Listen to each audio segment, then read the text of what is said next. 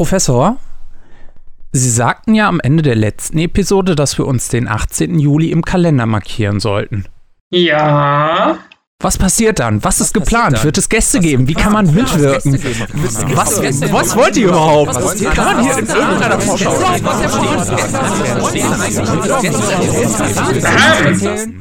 Aktuell kann ich diesbezüglich keinerlei Fragen beantworten. Oh.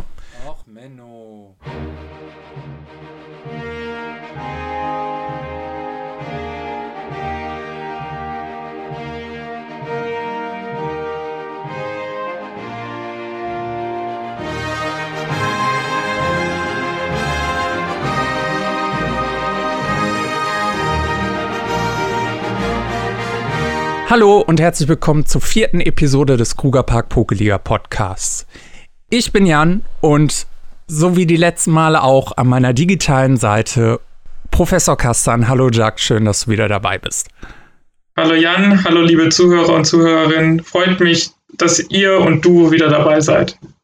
Und dass ich wieder dabei sein darf. Kein Problem. Die heutige Episode wird ein bisschen kürzer. Das liegt daran, dass wir heute über hauptsächlich allgemeine Pokémon-Themen reden werden. Es sei denn, unser lieber Professor würde sich vielleicht doch bereit erklären, uns ein, zwei kleine Kleinigkeiten zu erzählen, die das Projekt am 18. Juli betreffen. Also Jan, wenn du mich so, so lieb fragst, dann kann ich euch ein ganz paar kleine Sachen erzählen. Yay!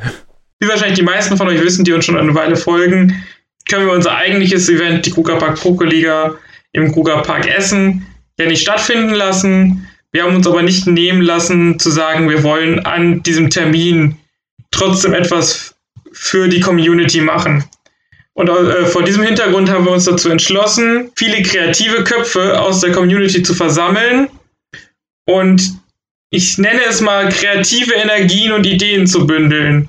Das heißt, ihr könnt euch am 18.07. auf einen langen Tag voller cooler Ideen aus der Community präsentiert durch uns und auch eigene Ideen von uns freuen. Und ich sag mal so, wir geben uns unser Bestes, euch wie gewohnt am 18.07. den ganzen Tag rund um das Thema Pokémon zu unterhalten. Mehr dazu werdet ihr sehr bald erfahren. Wollen wir natürlich hoffen. In der Zeit werden die Vorbereitungen natürlich stattfinden. Und ich denke, damit ich dich und die anderen kreativen Köpfe nicht davon abhalte, wollen wir dann doch schnell auf die Themen eingehen, über die wir heute im Podcast reden wollen. Und zwar gab es am 17. Juni eine kleine Präsentation mit dem Namen Pokémon Presents, wo einige neue Sachen präsentiert wurden, aber auch auf einiges, was schon erschienen ist, eingegangen wurde und vielleicht neue Inhalte bekommen haben. Und parallel ist an dem Tag auch der erste DLC-Teil zu Pokémon Schwert und Schild erschienen, die Insel der Rüstung. Darüber wollen wir ganz gerne heute reden zusammen. Genau, vielleicht ich fange einfach mal an. Ich möchte einmal anmerken, noch bevor wir in irgendwas Thematisches umgehen. Ich meine, dass Pokémon es nicht so mit Namen hat oder mit Namenskonvention, das wissen wir spätestens seit wir von Farben und Edelmetallen auf Buchstaben umgestiegen sind oder Himmelskörper. Also wir, ja schon, wir hatten ja jetzt schon alles. Aber hm. dass, wir, dass man sich nicht einigen kann, ob man es eine Pokémon Direct, eine Pokémon Präsentation, ein Pokémon Special. Also ich, ganz im Ernst, diese, diese Präsentationen haben so viele Namen, wie es Editionen gibt bald. Das macht mich verrückt. Nächstes Mal heißt das Video einfach, hey, wir möchten euch gerne was Neues zeigen. Pokémon. Ja, dann, innerhalb des Monats bleiben sie ja tatsächlich konsequent, aber dazu kommen wir später noch. Mm, das stimmt. Aber wollen wir doch erst ganz am Anfang der Pokémon Presents Präsentation anfangen. Und das ging los mit einem Spiel, was mich ein bisschen zum Lächeln gebracht hat, könnte man könnte man sagen. Es handelt sich nämlich um ein Zähneputzspiel für Kleinkinder, Pokémon Smile. Ganz, ganz witzig. Es soll Kleinkinder wohl zum Zähneputzen animieren. Es wird auf der App dann der Bereich gezeigt, den man mit der Zahnbürste putzen soll. Und in der Zeit kann man dann auf dem Bildschirm quasi als Augmented Reality dann Pokémon sehen, die ähnlich wie die Krypto-Pokémon damals in Pokémon Colosseum in eine dunkle Aura eingehüllt sind und die kann man dadurch befreien, indem man dann in dem jeweiligen Bereich seine Zähne putzt. Jetzt haben wir auch schon ungefähr so viele verschiedene Arten von bösen Pokémon, die diese Edition gibt. Krypto, Dunkle, Team Rocket und jetzt neue Karies. Karies-Pokémon. ja, ja was, was hältst du denn von Pokémon Smile? An sich ist es eine schöne Idee. Auf der anderen Seite weiß ich nicht, wie viele Eltern sich darauf einlassen werden, das ihrem Kind dann fortzusetzen, weil dadurch, dass es halt für ein sehr junges Publikum programmiert worden ist, werden sich einige Eltern dann auch in dem Alter dazu entschlossen haben, zu sagen, hey, wir wollen das Kind in dem Alter noch nicht mit äh, Smartphones, mobilen Endgeräten in irgendeiner Form erziehen. Deswegen, da geht dann erstmal ein Teil weg, der das dann vielleicht nicht mitkriegt. Auf der anderen Seite, es ist zwar ganz nett, dass man dann sagt, okay, durch Zähneputzen kann man dann äh, die Pokémon fangen oder besser dann die Pokémon fangen, die man dann dadurch befreit. Aber es ist da natürlich auch eine Frage, ist da natürlich auch eine Frage der Zeit, bis die Kinder dann vielleicht irgendwann dahinter kommen, okay, man kann das Spiel auch austricksen, um dann anderweitig anders das Ganze dann zu bestehen. Deswegen, das müsste man. Ich glaube, das Problem wird nicht bei den Kindern liegen, sondern so eher bei den Leuten in unserem Alter, die das Spiel trotzdem spielen, sich aber sagen, ich habe keinen Bock immer zu warten, bis ich Zähne putze. ich finde zumindest, ich weiß nicht, wie es dir geht, aber der Grafikstil ist gar nicht mal so blöd. Also mal was Neues, wenn man mal vergleichen guckt, finde ich. Genau, also der Stil ist sogar tatsächlich nicht neu in der Form, sondern den hat Nintendo Japan, bzw. Pokémon Company Japan, äh, schon mal benutzt für Produkte bzw. für Bilder. Also das ist wohl eine Künstlerin, glaube ich, mit der sie schon länger arbeiten, oder zumindest eine Weile. Und ich möchte tatsächlich sagen, und das kann jetzt hier auch der Hot Take oder die kontroverse Meinung sein, aber ich finde Pokémon Smile ist ein Geniestreich. Also vor allen Dingen vor dem Hintergrund, dass es ja komplett kostenlos und ohne In-App-Käufe und so funktioniert. Es ist halt einfach, ich, also ich, ich sage das jetzt mal so aus meiner Sicht, auch im, äh, viele von den Hörer und Hörerinnen da draußen wissen das nicht, aber so Leute, die mit der Kuga-Liga schon länger zu tun haben, haben das vielleicht schon mal gehört. Ich komme aus dem Bereich der, der, des Sozialen, so ich habe viel mit Kindern und Jugendlichen zu tun mhm. und Gamification, was ja das Schimpf, fast Schimpfwort dafür, so die, die, der, der Aspekt aus alltäglichen Dingen Videospiele zu machen oder Video, mit Videospieldingen zu versehen, ist halt einfach der Trend, auch gerade so, wie, was, wie man mit Kindern arbeiten kann und die, die dazu bringt, Dinge zu tun, die, man, die sie sonst nicht machen würden. Übrigens nicht nur Kinder, sondern auch Erwachsene, wie man zum Beispiel bei Pokémon Go sieht. So, äh, rausgehen an die frische Luft. Warum sollte ich das denn machen? Oh, ich kann Pokémon fangen. Ja, let's go. Oh, das ist was anderes. ähm, pun not intended. ähm, und ich glaube, das ist halt einfach der, also es bindet ganz junge, junge Kinder an die Marke, wenn, vorausgesetzt, die Eltern lassen halt zu, dass die mit dem Smartphone agieren oder mhm. interagieren. Aber es, also es ist einfach marketingmäßig, ist es halt einfach ein mega der Geniestreich. Und es macht die Eltern, die es benutzen, mega, wenn es denn funktioniert, mega dankbar. Dass sie sich denken, oh, ich konnte mein dreijähriges Kind mit Pokémon zum Zähneputzen äh, kriegen, jetzt ist mein siebenjähriges Kind die ganze Zeit am rumtrakehlen. Ich setze mal ein Pokémon-Spiel vor. So, also ich glaube, da haben sie sich was sehr Schlaues beigedacht. Ähm, und dementsprechend, dementsprechend möchte ich sagen, Chapeau an der Stelle meinerseits. Das ist marketingtechnisch, glaube ich, sehr cool gemacht. Sehr gut. Mhm. Da war ja noch was anderes in Planung eigentlich, wenn ich mich richtig erinnere. Irgendwas mit Schlafen, glaube ich, aber. Pokémon Sleep, ja, da gibt es, sehen wir vielleicht bald mehr zu. Vielleicht. Wollen aber wir vielleicht von Karies zu den Dingen, die Karies verursachen? Lecker Süßigkeiten und anderen Süßkram Zucker, den man vielleicht in Kaffee tun kann. Oder Zucker, den man vielleicht in Kaffee tun kann, genau. Ähm, genau, und zwar das, das Spiel, das nach Pokémon Smile, wenn man das das Spiel bezeichnen möchte, gezeigt wurde, war ja Pokémon Café Mix. Ein Puzzlespiel, das sich damit in eine lange Reihe von Pokémon-Puzzlespielen einordnet, das ein bisschen mit diesen äh, ja, ich weiß nicht, wie man das beschreiben soll, aber mit diesem äh, Geschäftsaufbau-App-Modell, also da gibt's ja, gab es ja verschiedene, so bau dein eigenes Café, dein eigenes Restaurant. Es gab es auf dem DS, glaube ich, mit, mit Barbie und mit, äh, mit allen möglichen oder meine Style-Boutique. ist ja ein altes Spielprinzip. Du baust halt über irgendwelche Dinge, die du tust, irgendwas aus. Das, so funktionieren die. Das ist ja der, die Urform von Pay-to-Win in Anführungsstrichen Apps oder Spielen auf Handys. Und ähm, was ja auch da, wie wir das gesehen haben, wieder möglich sein wird. Aber es geht primär darum, du, du hast ein Café, du machst Gerichte, indem du Puzzle löst und dann kommen Pokémon, finden deine Gerichte geil und sagen sich, okay, wenn ich hier immer so geiles Essen kriege, dann bleibe ich halt hier. Was irgendwie jedes Pokémon mehr oder weniger zu einem Relaxo macht, aber das ist eine andere Debatte. So, ich werde hier fett und rund und bewege mich nicht mehr, aber wir nennen das mal Arbeit. Und ähm, genau, also ich finde, ist auch, also auch das ist wieder ein kostenloses Spiel, das sich über In-App-Käufe finanziert und auf äh, gängigen Handys und der Switch erscheinen wird. Was ich nicht ganz an diesem Spiel verstanden habe, ist das Puzzle-Prinzip. Also für alle, die jetzt vielleicht die Präsentation nicht gesehen haben, alte Pokémon-Spiele, ich weiß nicht, äh, wie, wie das vorherige Handy-Puzzle-Spiel hieß, war im Endeffekt etwas ähnliches wie Tetris oder diese anderen, man verschiebt Reihen und Blöcke innerhalb einer Reihe Modell. Genau. Was, jetzt, was jetzt dieses neue Spiel war, du hast quasi ein, äh, irgendwie sowas wie ein Mixer und du musst ent, äh, entlang von Hindernissen und anderen Pokémon bestimmte Pokémon in einer Linie miteinander verbinden und wirbeln.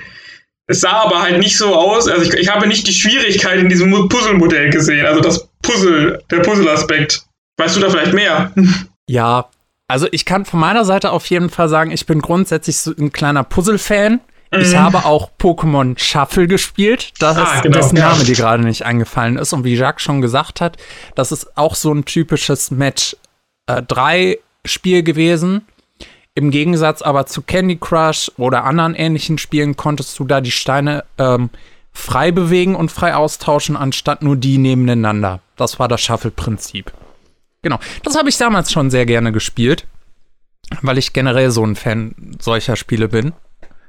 Einfach, weil's, ähm, weil ich generell so ein Puzzle-Fan bin und das regt schon ein bisschen zum Nachdenken, so kleine Logikspielereien regt das schon zu an.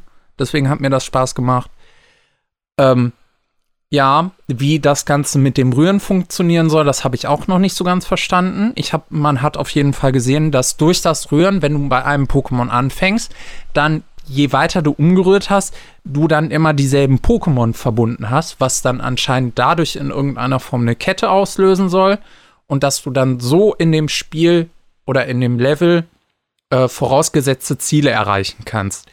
Wie das ganz genau funktioniert, kann man dann wahrscheinlich am besten am 24. Juni sehen. Das heißt, sollte dieser Podcast äh, rauskommen, wird das Spiel schon erschienen sein. Das ist zur, zum Zeitpunkt der Aufnahme leider noch nicht der Fall. Ich werde es mir auf jeden Fall angucken und mal anspielen. Das heißt, du verpflichtest dich hiermit auch offiziell dazu, deine Meinung bei nächstmöglicher Gelegenheit mal kundzutun? Sehr gerne. Und dann kannst ich du mir vielleicht auch erklären, wie dieses Spiel funktionieren soll.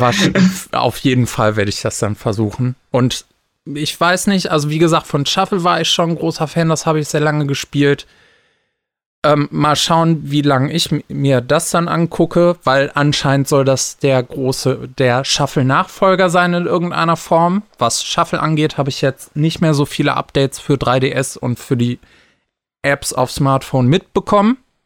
Was mich aber ein bisschen aufregt tatsächlich, ich habe mir jetzt vor kurzem, das wird vielleicht den Aufnahmeleiter ein bisschen freuen, ich habe mir jetzt vor kurzem ein neues Smartphone geholt. Theoretisch könnte ich das Spiel jetzt damit auch spielen. Allerdings ähm, setzt das Spiel nicht um, dass du dein Account auf der Switch mit deinem Account auf deinem Smartphone verbinden kannst, was ich ein bisschen schade finde. Ich finde es zwar auch in einem gewissen Punkt nachvollziehbar, weil das ein Programmieraufwand ist vielleicht, mhm. der nicht umgesetzt werden kann, aber, aber trotzdem ich, schade für mich.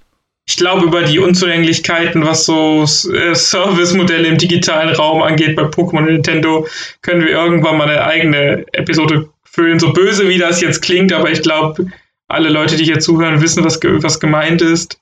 Ähm, was aber absolut in, ich glaube, wenn du, wenn, also zumindest wenn ich mir meinen Twitter-Feed angeguckt habe zum Zeitpunkt des Reveals, absolut nicht unzulänglich war, sondern das genaue Gegenteil davon, muss das Reveal von New Pokémon Snap sein. kurzer, kurzer Joke vielleicht am Rande. Ich habe ich hab heute noch gelesen, finde irgendwann, irgendeine Person, die sich so sehr liebt wie Nintendo den Begriff New vor irgendwelchen Produkten. Ähm, nee, also Pokémon, New Pokémon. Nintendo, die Pokémon Company oder Game Freak? Wobei, stimmt, wenn Nintendo, klar, New Super Mario Bros. Ja, Nintendo, okay. Also dieses New, New 3DS und so weiter, also das mhm. ist. Stimmt. Egal. Äh, genau, was New haben wir denn da gesehen? Genau. Was haben wir denn da gesehen?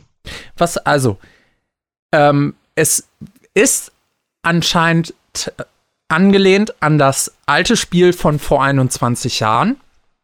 Das heißt, du hast wohl wieder ein Gebietssystem, wo du auf einer Strecke dann mit deinem Gefährt umherfährst und die Pokémon fotografierst, die dir vor die Linse kommen. Entweder weil sie frei durch die Gegend laufen oder du sie mit einem Apfel in irgendeiner Form zu dir näher lockst. Man hat zwischenzeitlich den Begriff Rail-Shooter verwendet, was ein bisschen nachvollziehbar ist. Aber es ist in irgendeiner Form schon dadurch, dass du dann die Fotos schießt, vielleicht ein eigenes Genre geworden. Und ich glaube, nach 21 Jahren haben sich die Fans sehr gefreut, als es angekündigt wurde. Bei sowas, ich habe das Spiel selber nicht gespielt, aber wenn ich dann sowas sehe, kann ich voll nachvollziehen, warum, wo, warum sich die Community darüber freut. Deswegen freut es mich auch, dass das jetzt auch under construction ist, wie es in dem Video geschrieben wurde. Also ich selber habe Pokémon Snap relativ viel gespielt, relativ ausgiebig. Also ich weiß gar nicht, ich, also wissende Hörer und Hörerinnen mögen mich jetzt hier Lügen strafen, wenn ich mich vertue. Aber ich hatte das Gefühl, auf dieser auf der, auf der letzten Stage, wo man dann versucht, Mew zu fangen, gab es kein Time Limit. Und ich habe da sehr, sehr lange auf dieser Regenbogenwolke versucht, dieses Feldviech zu fangen. Aber äh, ich habe das tatsächlich durchgespielt, also alle 151 Pokémon mit Fotos und auch Highscore-Jagd und sowas gemacht, was eigentlich gar nicht so mein Ding ist. Aber das Spiel habe ich tatsächlich bis zur Unendlichkeit gespielt. Ich war, es hat mich sehr gefreut, also ich habe die Präsentation nicht live sehen können, aber das war das erste, was in meinem Feed, in meinen Feeds explodiert ist überall. Und ich war so, oh mein Gott. Ähm, vielleicht, was man sagen soll, also es ist kein, es handelt sich hier wirklich um ein neues Spiel, nicht um ein Remake. Wir haben viele alte und neue Pokémon gesehen. Und vor allen Dingen haben wir alles, was wir gesehen haben, in einer, ich sag mal, zeitgenössisch angemessenen Form der Grafikpräsentation gesehen. Also das sah alles echt ziemlich gut aus. Besser Oder, als Schwert und Schild, wie einige geschrieben haben. Böse Zungen munkeln, das sei ja auch gar nicht so schwer. ähm, Nein, ohne, also Schwert und Schild sieht für das, was es tut, meiner Meinung nach okay aus. Ähm, nee, aber tatsächlich, ähm, wenn man da auch guckt, ich weiß gar nicht, ob das quasi in Nachfolge zum Original ist, aber findige Köpfe haben im, im Reveal-Trailer auch herausgelesen, dass Bandai Namco da mit, mitwirkt, die ja vor allen Dingen für Anime-Spiele bekannt sind. Uh und die halt auch mit, ähm, die ja auch für PlayStation 5 und Xbox One X Series Schlag mich tot arbeiten, äh, also an Spielen dafür arbeiten und die dementsprechend auch mit modernen Grafikkonstrukten arbeiten oder Engines. Und tatsächlich scheint da ein bisschen was von der Expertise mit eingeflossen zu sein, anders kann ich mir das nicht erklären. Sieht auf jeden Fall sehr nice aus und lässt hoffentlich hoffen für das, was in Zukunft auch in den Hauptreihen Spielen passieren könnte. Aber das lassen wir jetzt mal, weil das ist nochmal eine Diskussion für sich. Ja. Äh, was mich sehr gefreut hat, ist äh, die PR-Arbeit direkt nach dem Reveal. Ich mache ja bei uns mitunter auch die PR-Arbeit für die Kruger-Liga. Mhm. Und ich liebe das, wenn so ähm, PR-Beauftragte irgendwelcher Firmen sich Spaß mit den Leuten machen, die nichts anderes zu tun haben, als 24-7 auf den Plattformen rumzumeckern. Und der amerikanische Pokémon-Account ist hingegangen und hat Beschwerden, die teilweise 2015 gepostet wurden. So, da war ein Post, Pokémon Snap Remake when? Und der, der Pokémon-Account postete Pokémon Snap Remake now. ich ich habe mich beömmelt. Also da gab es ein paar von. Also da haben Leute echt Spaß gehabt und saßen da wahrscheinlich, glaube ich, schon lange auf glühenden Kohlen, da mal zurück, zurückzuschießen. Also das hat mich das sehr ist gefreut. Community-Nähe. Das freut uns. genau. Apropos Community-Nähe, nachdem neue Dinge angekündigt wurden, wurden auch Sachen zu bereits bestehenden Spielen nochmal gezeigt. Als erstes wurde da Pokémon Go präsentiert. Und da wurde natürlich über die Corona-Anpassungen gesprochen, die durch unsere aktuelle Zeit passiert sind, dass man nicht unbedingt für einige besondere Sachen das Haus verlassen muss, um zum Beispiel an Raid-Kämpfen teilzunehmen. Aber man hat jetzt auch angekündigt, dass das GoFest dieses Jahr digital stattfinden wird. Fand ich äh, eine mutige Ankündigung tatsächlich, weil es klang auch so, als würde man das für alle machen wollen. Also ich glaube, das war sogar der ziemlich genaue Wortlaut in der englischen Präsentation. Ähm, wo ich mir denke, wenn du es jetzt digital machst und für alle, wie kommst du wieder zu dem Punkt zurück, dass du sagst, du machst das für einige Leute, die viel Geld bezahlen? Also mir soll es recht sein, ich finde das gut so. Also beziehungsweise es wäre halt gut, wenn alle, wenn alle das irgendwie machen können, gesammelt an bestimmten Spots, wobei es dann halt, also an mehr Spots als nur jetzt sage ich mal hier für Deutschland in Dortmund. Ähm, aber ich, ich bin mal gespannt, wie sie sich, wie sie das dann verargumentieren, weil der, das Argument, ja, wir hatten, wir, das war wegen Corona, zählt ja nicht mehr, wenn die Technik ja trotzdem augenscheinlich da ist. Da wird man dann gespannt sein, was ähm, genau der Plan ist. Man hat es bis jetzt nur angekündigt. Und was auch schon gesagt worden ist, dass ein besonderes Pokémon, was sehr viel Siegreichtum bringen soll. ja, gut, ich kann schon mal verraten, man hat die Silhouette gesehen, das ist Victini. Ich wusste es jetzt nicht einfach besser zu umschreiben. Genau, das soll wohl fangbar sein bei dem Event. Und was man danach noch angekündigt hat, ist, dass innerhalb von 2020 Mega-Entwicklungen umgesetzt werden sollen. Mhm. Wann genau das stattfinden soll, haben sie noch nicht gesagt. 2020 steht erstmal nur im Raum. Und da ich das selber nicht spiele, habe ich mir gerade eben die Expertenmeinung dazu eingeholt, beziehungsweise habe ich mir noch mal, habe ich meinen Experten gefragt, wie es denn gerade aussieht mit Pokémon einpflegen. Man hat mir gesagt, aktuell wird Generation 5 eingepflegt mit Pokémon. Es sind wohl noch nicht alle mhm. drin. Würde aber heißen, dass mit aktuellem Stand nur ein Pokémon fehlen würde, was Mega-Entwicklung auslösen könnte. Alle anderen wären aktuell eingepflegt. Okay, welches fehlt? Dianze. Ah, okay. Genau. Würde also passen. Ja. Auf der anderen Seite ist es tatsächlich wieder interessant zu sehen, wie in der sechsten Generation die Kanto-Pokémon übervorteilt wurden. Nicht ja. nur in der sechsten. Gott sei Dank hat er durch das Remake der dritten Generation haben dann die Pokémon auch noch ein bisschen was mitgekriegt. Aber naja, ich glaube, was Übervorteilung von Generationen angeht und deren Pokémon, dazu kommen wir gleich nochmal, glaube ich. Genau, das zum Thema Pokémon Go, aber. Also vielleicht sonst kurz noch als Frage, was äh, gab es denn eine Aussage, ob das, was da der Mehrwert ist, also bei, bei dem Menschen, die, mit dem du dich unterhalten hast? So von, ich, ich selber spiele Pokémon Go auch nicht aktiv. Ich habe mitbekommen, dass es inzwischen diese Kämpfe gibt, aber wenn es, also ich sag mal, außerhalb dieser Kämpfe hast du ja nichts von ja. den Mega-Entwicklungen. Also ich kann mir das vorstellen, dass es Raids spannender machen könnte, wenn ein Pokémon, das du versuchst zu fangen, mega entwickelt und so. Also das, das als Element kann ich mir durchaus positiv vorstellen. Aber ich weiß nicht, wie tief diese Kampf-Community inzwischen auf äh, Pokémon Go ist. Ja, weißt du da vielleicht mehr? Das habe ich nicht genau gefragt, als dann, ähm, als ich dann mit meinem Bruder darüber gesprochen habe, der halt Bewanderter im Pokémon Go ist und ich dann auch mit ihm über äh, Pokémon Presents gesprochen habe und auch auf die Mega-Entwicklung-Geschichte hat er schon, hat er gesagt, dass er sich schon sehr darüber freut, dass das angekündigt wird. Es wird, wie gesagt, gerade auf das meiste passen und ist einfach nur dementsprechend gespannt. Also ich weiß jetzt nicht genau, wie competitive er da genau ist vor Corona-Zeiten ist er auf jeden Fall regelmäßig rausgegangen und ist da mit Leuten aus unserer Stadt dann auf Fangjagd und Raidjagd gegangen. Mein lieber Jan, ich wittere äh, die Notwendigkeit, dass wir uns mal einen Experten holen für eine Episode zum Thema Pokémon Go. Wir haben da beide noch Lernlücken. Das auf jeden Fall. Was meinen Bruder betrifft, weiß ich nicht genau, ob er sich dazu bereit erklärt. Vielleicht finden wir jemand anderen. Genau, wenn ihr Experte im Pokémon Go seid, können wir ja direkt schon mal anfangen. Könnt ihr euch sehr gerne bei uns melden. Entweder auf unseren sozialen Medienkanälen, Facebook, Instagram, YouTube, Twitter oder natürlich auch über unsere Homepage, über die Mailadresse mail at grugerliga.de. meldet euch einfach, vielleicht kommen wir dann auf euer Angebot zurück und ihr seid dann demnächst in einer unserer nächsten Podcast-Episoden zu hören. Das zum Thema Pokémon Go.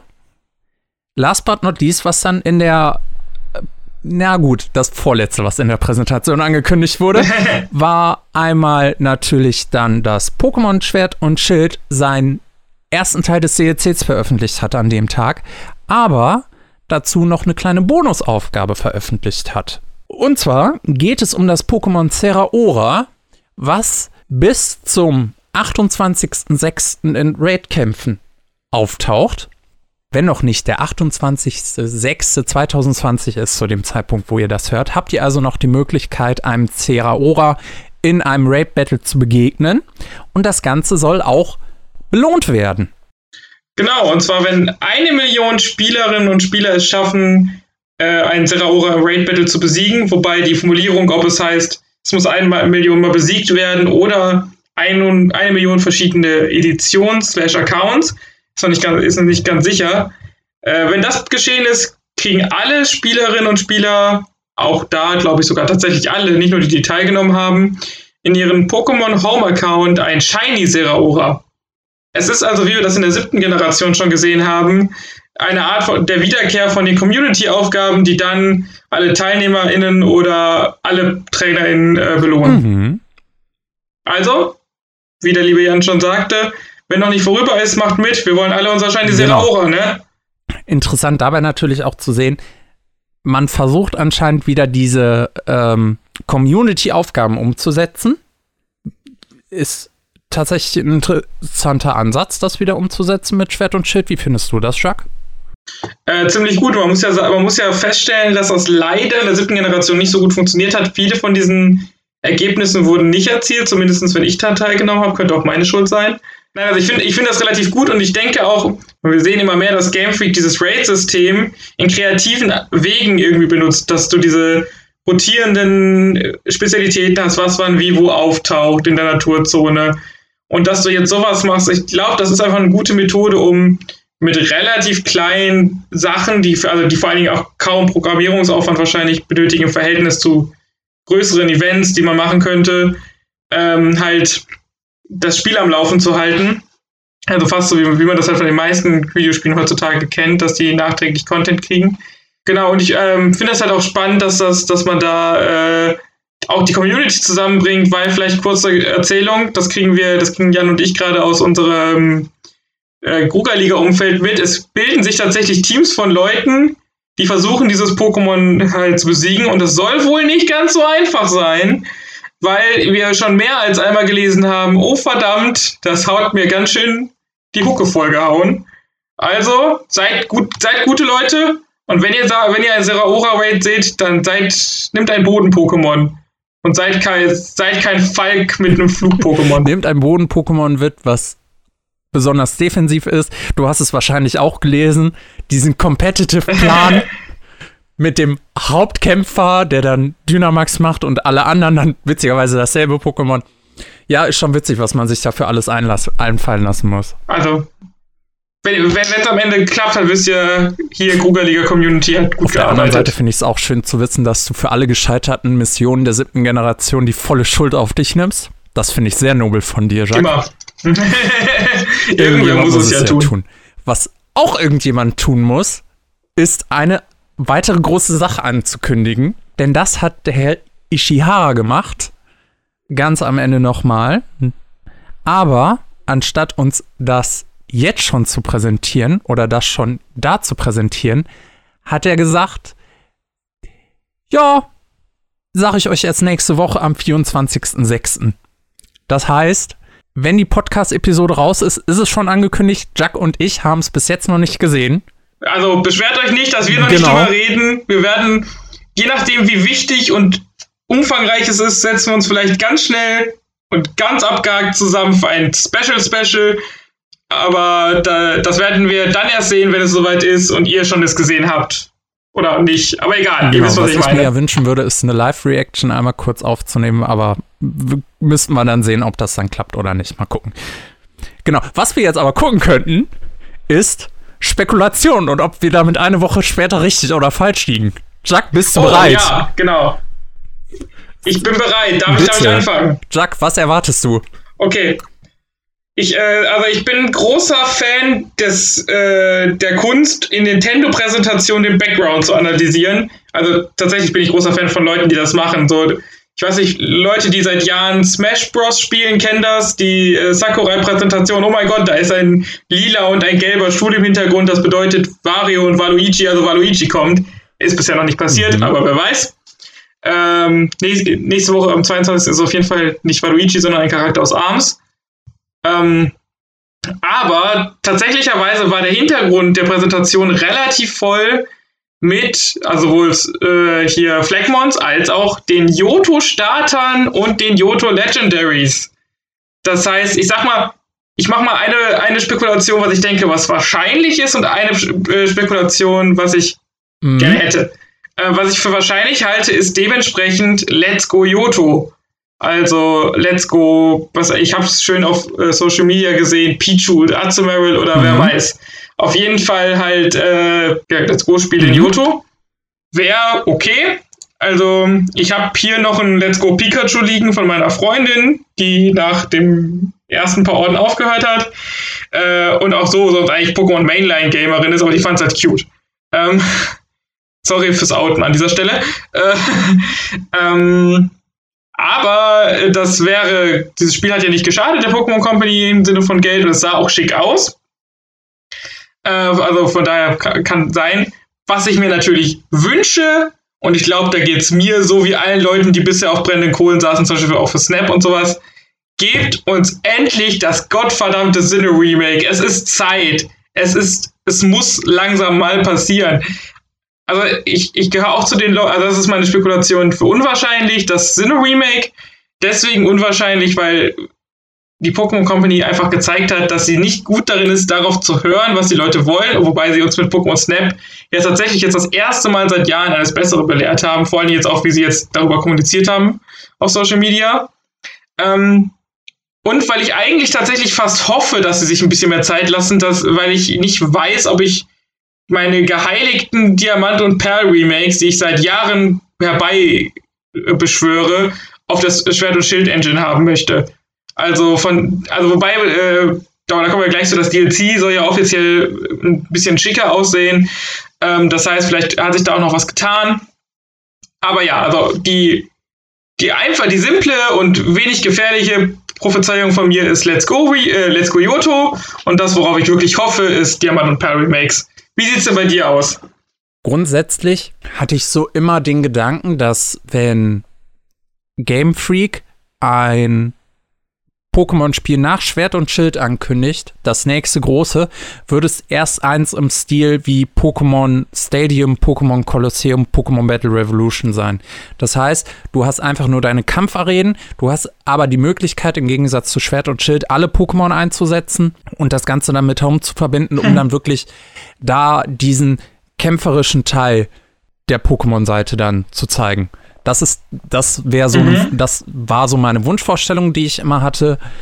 So wie es aktuell aussieht, wird es wahrscheinlich nicht in die Richtung gehen. Und so wie es aussieht, zumindest wenn man davon ausgeht, dass ja im äh, Herbst diesen Jahres auch noch der zweite Teil des DLCs zu Schwert und Schild erscheinen soll, glaube ich auch weniger, dass wenn ein ganz großes Spiel raus angekündigt wird, dass es dieses Jahr rauskommen wird. Egal, ob jetzt innerhalb der nächsten zwei Monate oder Ende des Jahres.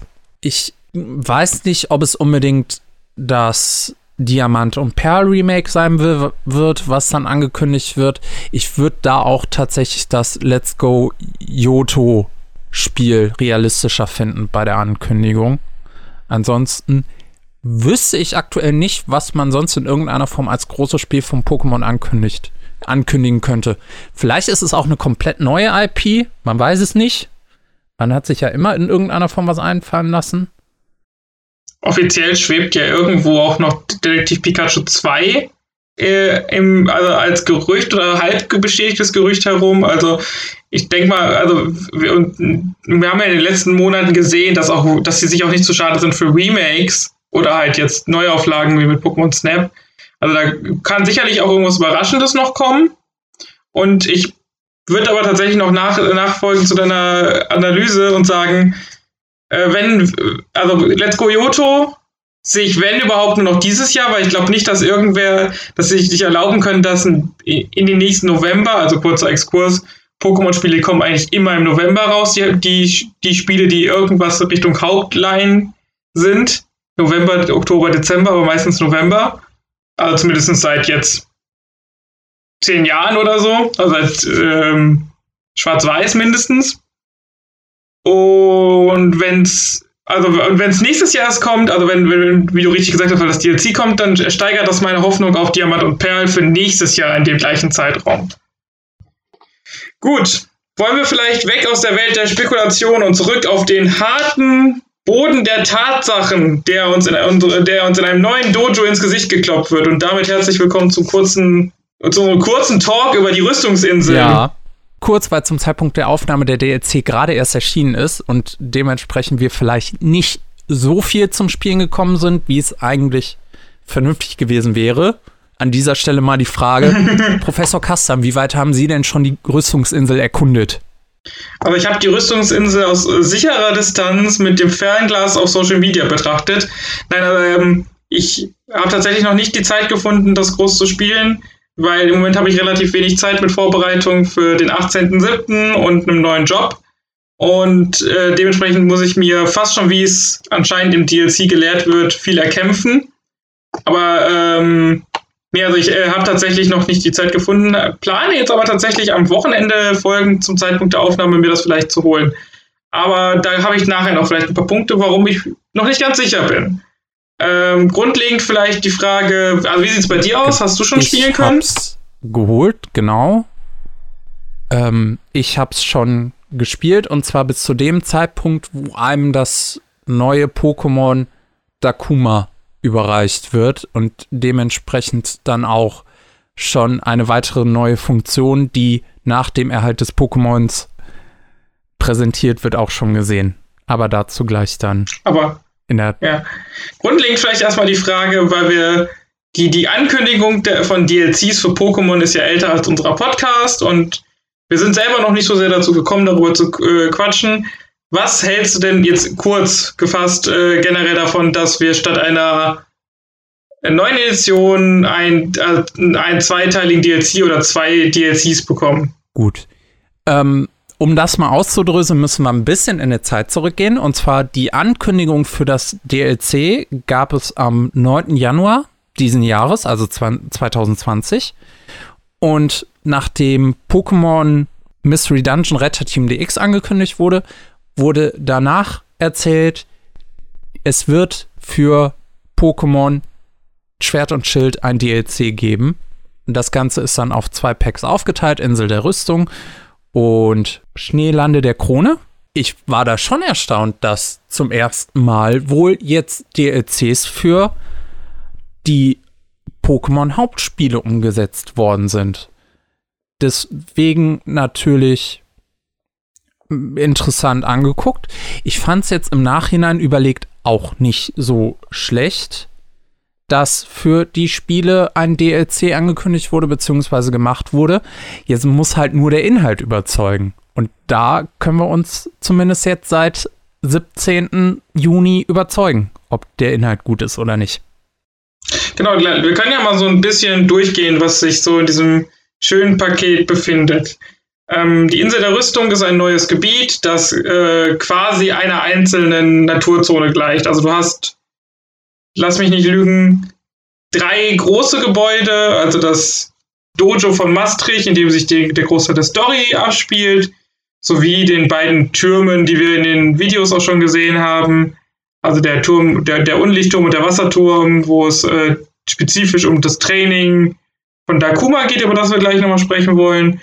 Und sonst haben wir tatsächlich das, was eigentlich viele gehofft haben, was im Hauptspiel der Fall sein sollte, dass wir ein Gebiet haben, das außerhalb der Räume nur aus einer Open World besteht, in Anführungsstrichen, die eine frei kontrollierbare Kamera hat, wie, es man, wie, es, wie man es von modernen Videospielen halt kennt in dieser Form.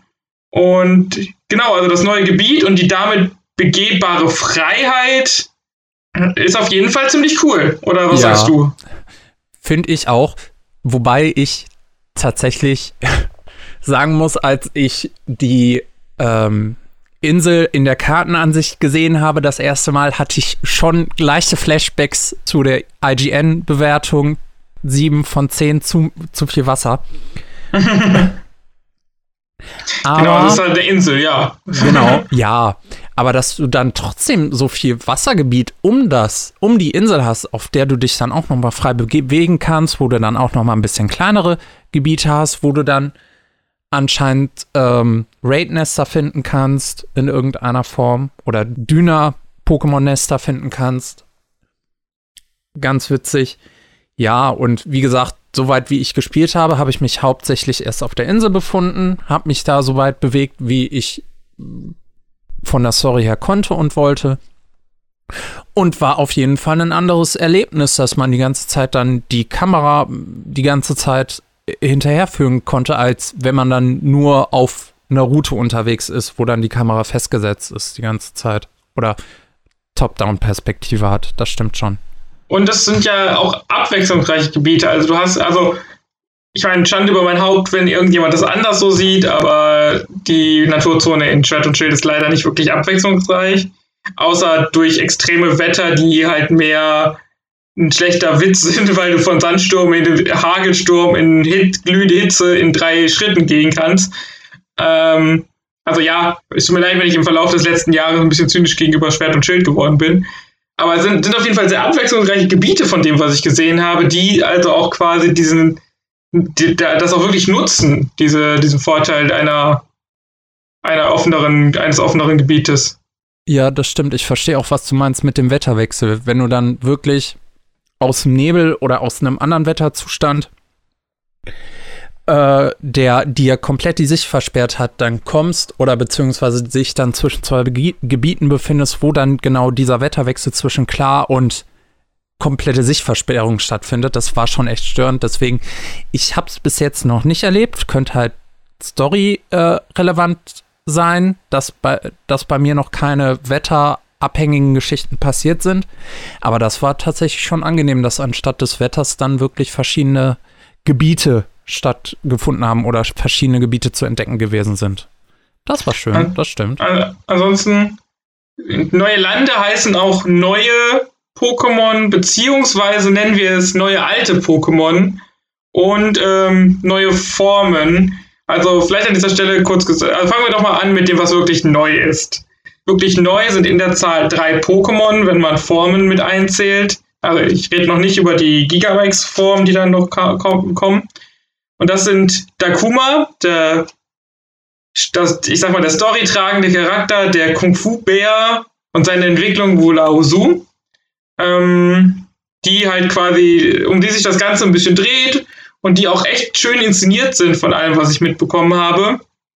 Und, und das freut mich sehr, eine neue Fleckmon, also eine, eine neue Lamus-Form. Ähm, da habe ich, hab ich auch gleich noch eine Frage, die sich an meiner Stelle leider schon fast beantwortet. Genau, und obendrauf kommen noch neue Geiger oder neue Giga-Dynamaximierungsformen. Wow, das ist ein Wort. ähm, für die Starter der achten Generation und Jubel, Jubel, Jubel und Trommelwirbel für Turtok und Bisaflor. Nieder mit der Spezialbehandlung von Glurak. So, warum die nicht direkt im Spiel, im Hauptspiel sein konnten, ist mir schleierhaft, außer Leon hat ein Glurak. Aber äh, lassen wir das. Auf jeden Fall, ähm, vielleicht an dieser Stelle, was ist denn dein liebstes neues oder wiederkehrendes Pokémon aus dem DLC-Kader? Genau, an dieser Stelle sei nochmal gesagt, auf Wiedersehen Spezialbehandlung von Glumanda und Glurak. Hallo, Spezialbehandlung von Kanto. Mhm. Also das trifft ja auf Fleckmon auch zu. Ja, genau. Fleckmon auch Kanto. Alles gut. Ähm, Nein, ansonsten, was ich so an der Liste von wiederkehrenden Pokémon mir aufgeschrieben habe, was ich ganz interessant fand, was ich schön fand, sind zum einen Fiaro und Cherox, was aber da auch daran liegt, dass ich damals, als ich noch Teilnehmer der Krugerliga selber gewesen bin, 2016, ich die dann auch benutzt habe und die dann in meinem finalen Team hatte. Ansonsten habe ich mich unabhängig davon auch ein bisschen über Sankabu und Kolossand gefreut, dass die mm, vorkommen. Ja die, sind, die hatten nicht genug Zeit im Rampenlicht tatsächlich. Also da bin ich auf deiner Seite. Mhm. Deswegen bietet sich ja auch an durch die Strände, die da zu sehen sind, was natürlich auch durch die Wassermengen dann möglich ist, dass die dann da auftauchen. Ja, hat mich gefreut tatsächlich. Zu Dakuma kann ich erstmal wenig sagen. Wie gesagt, ich habe es gerade erst erhalten in meinem Playthrough und bin, bin jetzt gerade dabei, von der Story her mich mit dem anzufreunden. Was ich da genau mit ihm machen werde, muss ich dann gucken oder werde ich dann herausfinden. Aber ja, ich bin gespannt. Und was der Trailer ja schon gezeigt hat, Wulao Su, das Pokémon, was woraus sich dann Dakuma weiterentwickelt, scheint ja sehr variabel zu sein und dementsprechend auch sehr interessant fürs spätere Competitive Play vielleicht. Das, ich glaube, das müssen, so, ehrlich müssen wir sein, das müssen, glaube ich, andere Leute beurteilen. Ja. Da sind wir ja nicht, sind wir ja nicht so hinterher. Aber ja, klar, dass, dass du da auf jeden Fall die Möglichkeiten hast, äh, ein Pokémon, ein legendäres Pokémon deinem Spielstil anzupassen oder einen bestimmten Stil, ist auf jeden Fall sehr gut. Mhm. Äh, an der Stelle übrigens für alle Pokémon Home Komplettionäre Denkt bitte dran, wenn ihr ein vollständiges äh, Pokédex auf Pokémon Home haben wollt, also kann, auch hier kann ich berichtigen, wenn ich mich jetzt vertue, solltet ihr euch Dakuma einmal hochladen und wieder runterladen, bevor ihr es entwickelt, weil sonst gibt es keine Möglichkeit, den Pokémon Home Eintrag zu bekommen, außer das gleicht sich automatisch mit euren Pokédexen ab, da bin ich mir aber nicht hundertprozentig sicher. Ich glaube, da gab es ein bisschen Komplikationen im Moment und das soll aber auch behoben werden über die Zeit. Also nur falls ihr das jetzt schon machen wollt und ich weiß noch nicht, wie das aussieht mit den, mit den Komplikationen, hier einmal der Hinweis. Und ähm, ja, gut, wie gesagt, mein Lieblingswiederkehrendes Pokémon ist Fleckmon bzw. Lamus, was seit Jahren und Jahrzehnten immer für mein Professorteam steht, mit Relaxo zusammen. Wobei ich ganz ehrlich sein muss, diese, diese Mean Lean Gift Spitting Machine von, also das neue Gift Lamus ist noch nicht so ganz meins aber es ist schön, auch mal andere Seiten an diesem sonst so langsamen Pokémon zu sehen. Und vielleicht erkenne ich mich ja doch noch darin wieder, wenn man mich nur genug ärgert. du wirst ähm, auf jeden Fall eine sehr schöne Szene sehen mit dem Fleckmon. Oh, Ganz am Anfang doch. der Story. Das, das, da wirst du lachen, auf jeden Fall. An dieser Stelle, ich mache jetzt, ich mache das gleiche mit dir. Du tust mir jetzt schon leid wie mit dem Pokémon-Film. Wir verpflichten uns jetzt beide, falls wir es bis dahin in meinem, meinem Fall auch gekauft haben, äh, bis zum nächsten Mal mal ein bisschen weiter zu spielen und dass wir dann noch mal ein bisschen abschließender darüber reden können und äh, versierter.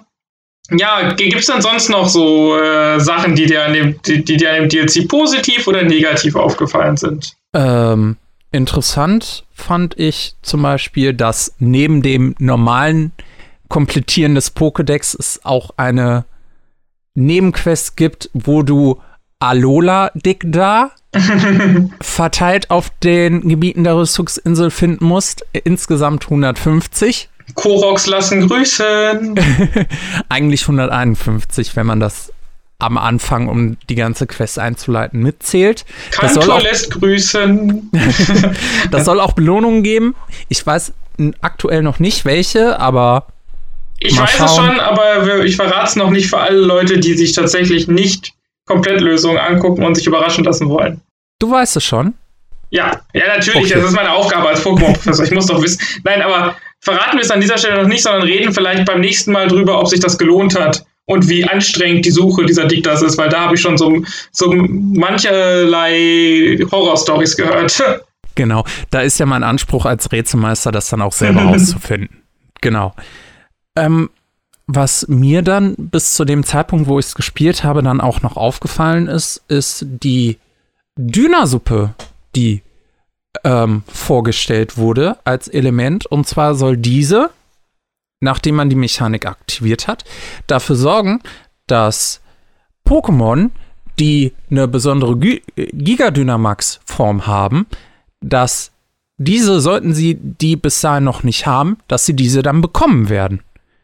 Und da denke ich mir dann, okay, ist das eine Mechanik, um dem Spieler das Züchten zu vereinfachen? Und wenn ja, wenn es nur in dem DLC, äh, wenn es nur in dem DLC möglich ist, ist das dann nicht vielleicht auch ein bisschen Pay to Win?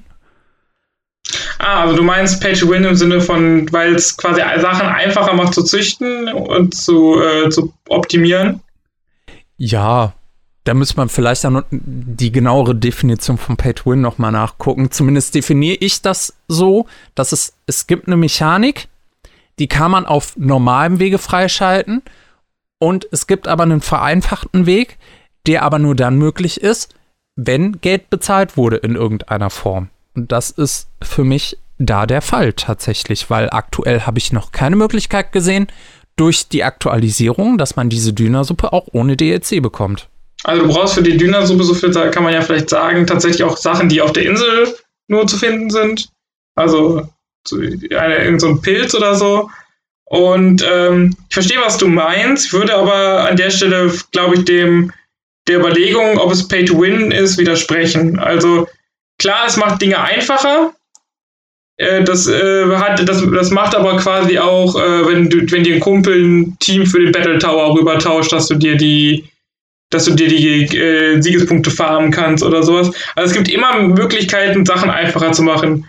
Das DLC bietet jetzt unter anderem mit dieser Dünnersuppe und anderen Sachen, die sie vorgestellt haben und von denen ich auch schon gelesen habe, die viele Möglichkeiten, komplizierte, also kann man ja nicht anders sagen, Pokémon-Zucht kann echt kompliziert und eine Wissenschaft für sich sein. Und die haben im Hauptspiel schon viel Sachen gemacht, um das zu vereinfachen und sichtbarer zu machen. Also die haben den Attackenlehrer ja zum Beispiel optimiert und erneuert, äh, also Attackenvererber. Und auch hier findest du wieder Schritte, wo sie Sachen simpler machen. Ich würde aber sagen, es ist insofern nicht Pay to Win, als dass du dir mit dem Geld, das du in den DLC steckst, keine, äh, keine Vorteile erkaufst, die andere gar nicht haben. Also klar, es, ist, es dauert mehr Zeit. Also das ist dieser klassische, klassische, die klassische Frage zwischen Free-to-Play oder ja nicht Pay genau. to Win, sondern halt aber Free to Play und du brauchst halt das Doppelte oder das Dreifache der Zeit, aber du kannst trotzdem das gleiche Ergebnis erhalten das ist halt, du kannst jetzt, du kann, man könnte argumentieren, dass wenn es auf einem High Competitive Level ist, dann haben die Leute, die das jetzt simpel machen können, weil sie das DLC haben, halt mehr Zeit fürs Teambuilding oder so in der Überlegung, wie sie an Turniere angehen wollen. Aber gleich, also es kann jeder das gleiche Ergebnis erhalten, insofern die Pokémon alle denn, was glaube ich bei inzwischen bei allen Giga Dynamax Formen der Fall ist, in der Rotation waren. Es macht es auf jeden Fall simpler, und wenn man da so hinterher ist, sollte man auch überlegen, also allein das wäre vielleicht für die Leute ein Kaufgrund. Dementsprechend verstehe ich, was du meinst. Mhm. Aber würde nicht unterschreiben, dass es Pay to Win ist, weil du winst nicht automatisch oder du lust nicht automatisch, wenn du es nicht tust. Ja, gut. Da könnte ich mich dann tatsächlich auch auf den Begriff Free to Play einigen, was das angeht. Also, nein, also äh, ich ja, weiß es ja aber, nicht, aber es ist ja leider auch nicht. Aber Guter es, Punkt. Aber das ist so ein Modell, das findest du zum Beispiel bei diesen berühmten Spielen wie Hearthstone und sonst was. Du, kann, du, brauchst dir, du brauchst dir keine Booster kaufen, du kannst also nicht mit Echtgeld, du kannst dir auch alle eher spielen, dauert halt deutlich länger. Und ähm, hast aber gleichzeitig die gleichen Chancen wie jeder andere auch. Was in der, wenn es dann darum geht, wie gut du spielst.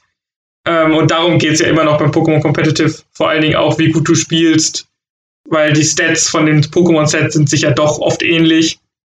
Ähm, wo wir aber bei Pay to Win und bei Geld sind, möchte ich vielleicht mal kurz ein paar Worte über den Preispunkt verlieren, wenn das okay ist. Gerne. Stört dich was an dem Preis? Stören kann man nicht direkt sagen. Es, äh, also es erwischt mich irgendwie so ein bisschen auf dem falschen Fuß, dieser, der, der DLC mit dem Preis. Ähm, die Sache ist, ähm, ich bin absolut der Meinung, das gleiche gilt, das gilt auch für das Hauptspiel, auch wenn ich jetzt vielleicht ein bisschen gemeckert habe, aber das liegt eher daran, dass ich halt wirklich so ein uralt Pokémon-Fan bin und mir einfach sehr viel wünsche von den Spielen und auch der Meinung bin, dass da die Leute auch hinter, da auch hören sollten, was ich und viele Leute aus der Community wollen. Ich bin jetzt keiner dieser komplettes Pokédex-Vertreter, das verstehe ich ja sogar irgendwo, aber bei anderen Sachen möchte ich keine Abstriche machen, wo Abstriche vielleicht gemacht wurden. Aber ich bin der Meinung, dass sowohl das Hauptspiel als auch diese DLCs für Leute, die das viel spielen werden oder viel gespielt haben, ihren Preis wert sind. Wenn du es aber vergleichst, ähm, dann wird es halt ein bisschen kritisch, weil ich denke, du bekommst hier an neuem Content, für, also für umgerechnet 15 Euro, was ja die Hälfte des DLCs ist. Wobei ich sogar das Gefühl habe, dass in dem anderen Teil des DLCs sogar auch noch mehr drin ist. Ähm, da müsste man dann mal nachher mal äh, quasi rumrechnen, wie viel welches Feature wo in Euro wert ist. Äh, oder bestimmte Pokémon. Aber wenn man sich, wenn man das vergleicht, was so in, in, in dem 15 Euro Pokémon DLCs und anderen DLCs, für die ich schon 15 Euro bezahlt habe, ich werde jetzt hier keine Spiele nennen, aber viele wissen sicherlich äh, oder haben ihre eigene Vorstellung, was sie mit 15 Euro DLCs so angestellt haben oder mit Season Pass für 25 Euro, um es mal so zu vergleichen dann wirkt es doch etwas mau in der Menge an Neuerungen, die da präsentiert werden. So vor allen Dingen, wenn das Sachen sind, die wir uns doch oft vielmals im Hauptspiel schon gewünscht hätten. Ich denke, es lohnt sich für Fans, was ich auch bin, und ähm, es lohnt sich halt äh, für die Leute, die eh viel Pokémon spielen und das quasi nicht nur mal so nebenbei machen. Aber ich würde mir wünschen, dass weniger, also dass, dass weniger DLCs in der Form so notwendig wären, beziehungsweise die DLCs dann, wenn sie notwendig sind, noch mehr mitbringen. Mhm. Also ich wünsche mehr vom DLC wäre im Hauptspiel und das DLC hätte noch mehr neuen Kram. Ja. An der Stelle das dann. Ist tatsächlich, um zumindest jetzt da nochmal genau das, was du gerade zuletzt gesagt hast, aufzugreifen. Mich stört es ungemein, dass die Pokémon die Starter-Pokémon der achten Generation erst jetzt ihre Giga-Dynamax-Form bekommen. Unfassbar. Ich weiß, in der sechsten Generation haben die Starter-Pokémon keine, Ent keine Mega-Entwicklung gekriegt. Weiß ich nicht, warum man sich dafür entschieden hat. In der siebten Generation aber haben die Pokémon eine eigene Z-Attacke bekommen. Was schön gewesen ist. Und eigentlich wäre das auch die perfekte Möglichkeit gewesen, um da zum direkt schon, wo das Spiel erschienen ist, zu sagen, hey, lass uns doch eine Giga Dynamax Form für die Starter-Pokémon umsetzen. Nein, wer wird wieder, äh, wer wird wieder äh, übervorteilt? Glurak. Kurze ist Anmerkung an der Stelle vielleicht auch, das gleiche gilt für Generation 6 und für Generation 7 wo äh, tatsächlich auch, äh, also in 6 klar, Glurak hat Megaform bekommen, Turtok und Bisaflor auch. Ja, Mega-Entwicklung, genau. Mega-Entwicklung, Entschuldigung, meine ich ja. Und äh, in der siebten Generation haben äh, Pikachu und ähm, Evoli? Evoli und Re äh, Relaxo eigene Z-Attacken bekommen. Und von der Lola-Form ganz zu schweigen. Ja, ich also glaub, langsam tut's weh. die Kant-Pokémon werden wir, glaube ich, nicht so schnell los. Ich sehe mich einen Brandbrief schreiben. Ich und meine Beziehung zu meiner geliebten Kanto-Region. Ach. Wenn's hilft, die alten Pokémon-Fans an der Stange zu halten, bei mir reicht die dritte Generation. Pokémon Company, solltet ihr das hören, bisschen mehr von der dritten Generation, bisschen mehr Hydropi, würde mich schon glücklicher machen. Genau. Ansonsten auch nochmal, weil du so schön gesagt hast, Pokémon äh, Company, wenn ihr uns hört.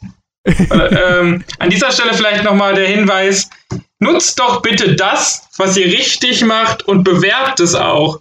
Ich, ihr glaubt nicht, wie, wie voll mein Feed mit Freudentränen war, dass Pokémon einem wieder hinterherlaufen. Das war das, was Jan vorhin meinte und was passiert, wenn man Dakuma bekommt.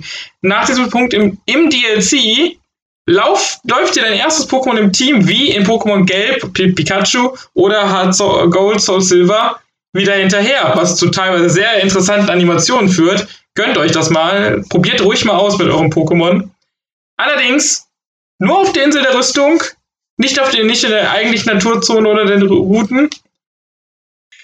Und es ist nicht beworben worden, was ich halt richtig spannend finde, weil das damals für äh, Hard Gold so Silver so ein, auch so ein Werbeding war. So, guck mal, die folgen euch, das ist doch mega geil. Und das wollen doch alle seit zehn Jahren. Warum sagt das keiner vorher? Das also Überraschungen sind schön und gut, aber nutzt doch mal bitte das, was, das, was ihr richtig macht und uns wiedergebt, nachdem ihr es geklaut habt. Entschuldigung für die drastische Formulierung, ich bin immer noch sauer über die Pokéball-Sticker aus der vierten Generation. Das werde ich dir nie verzeihen, dass die nie wiedergekommen sind. Ähm, mhm. Aber nutzt auch das, was ihr dann wieder einbaut und bewerbt es auch. mhm. Also das ist übrigens ein schönes Feature. Also das ist positiv. Da ja. habe ich echt sehr lustige Sachen schon gesehen und habe noch selber, selber noch gar nicht ausprobieren können. Mhm. Und wenn ihr Internetpunkte mit diesem Feature abgreifen wollt, dann nehmt euch ein Legios an die erste Stelle eures Teams. Das ist nicht gebaut worden, um auf dieser Insel zu funktionieren. Sehr lustige Bilder, sehr lustige Bilder. Lauft mal Treppen. Moment. Jetzt, ich, Entschuldigung, ich weiß jetzt gerade nicht, welches Pokémon Legios ist. Warte. Äh, Phalanx, das Ach, ist das diese ist, Kette aus. Warte, ich google. Und das funktioniert absolut nicht mit diesem Feature, weil an jeder, an jeder, ah, das an jeder Erhöhung bilden die eine gerade Reihe. Die können nicht, die können, die können, die können sich Ach, nicht im Boden schön. anpassen. Das ist richtig gut. Das heißt, die haben dann als geheime Fähigkeit Schwebe. Das müsst ihr aber leider jetzt ohne uns tun, denn unser Podcast neigt sich jetzt dem Ende. Zum einen bedanke ich mich natürlich wieder bei euch fürs Zuhören und vielleicht auch fürs Zusehen, je nachdem, ob ihr auf YouTube unser Video guckt. Ansonsten bedanke ich mich natürlich wieder bei dir, Jack, dass du heute mit dabei gewesen bist und wir über sehr vieles, was Pokémon angekündigt hat und veröffentlicht hat, geredet haben. Dankeschön dafür. Ich verabschiede mich an dieser Stelle nochmal, möchte aber natürlich nochmal darauf hinweisen, dass wenn ihr in irgendeiner Form Vorschläge habt mit Ideen oder anderen Sachen, die wir umsetzen sollen als Grugerliga, als Podcast oder ähnliches, schreibt uns an. Soziale Medien, wir sind auf Facebook, Twitter, Instagram, YouTube vertreten, unter anderem. Oder über unsere Mailadresse mail.krugerliga.de. Wir werden uns das auf jeden Fall in aller Ruhe angucken und wenn uns da was gefällt, werden wir uns da auf jeden Fall bei euch melden. Ich verabschiede mich an dieser Stelle und übergebe natürlich für die letzten Worte an Professor Kastam. Bitteschön. Gleiches gilt natürlich auch für Feedback. Also da freuen wir uns immer wieder. Vor allen Dingen sagt uns doch, was ihr von den neuen Avatar, Shibi-Avataren äh, bei unseren YouTube-Videos haltet, wenn ihr sie schaut. Da freuen wir uns auf jeden Fall sehr über Feedback. Ja! Ähm, und ansonsten, wir freuen uns auf die nächste Präsentation am 24.06. Und das nächste Mal, wenn wir nicht dazu ein Spezialspezial machen, hören wir uns an einem Tag, über den wir heute vielleicht schon mal geredet haben. Ha, was? Wie? In welcher Form? Ihr werdet hören oder sehen oder lesen. Und ansonsten sage ich wie immer, bleibt gesund und spielt Pokémon. Bis dahin.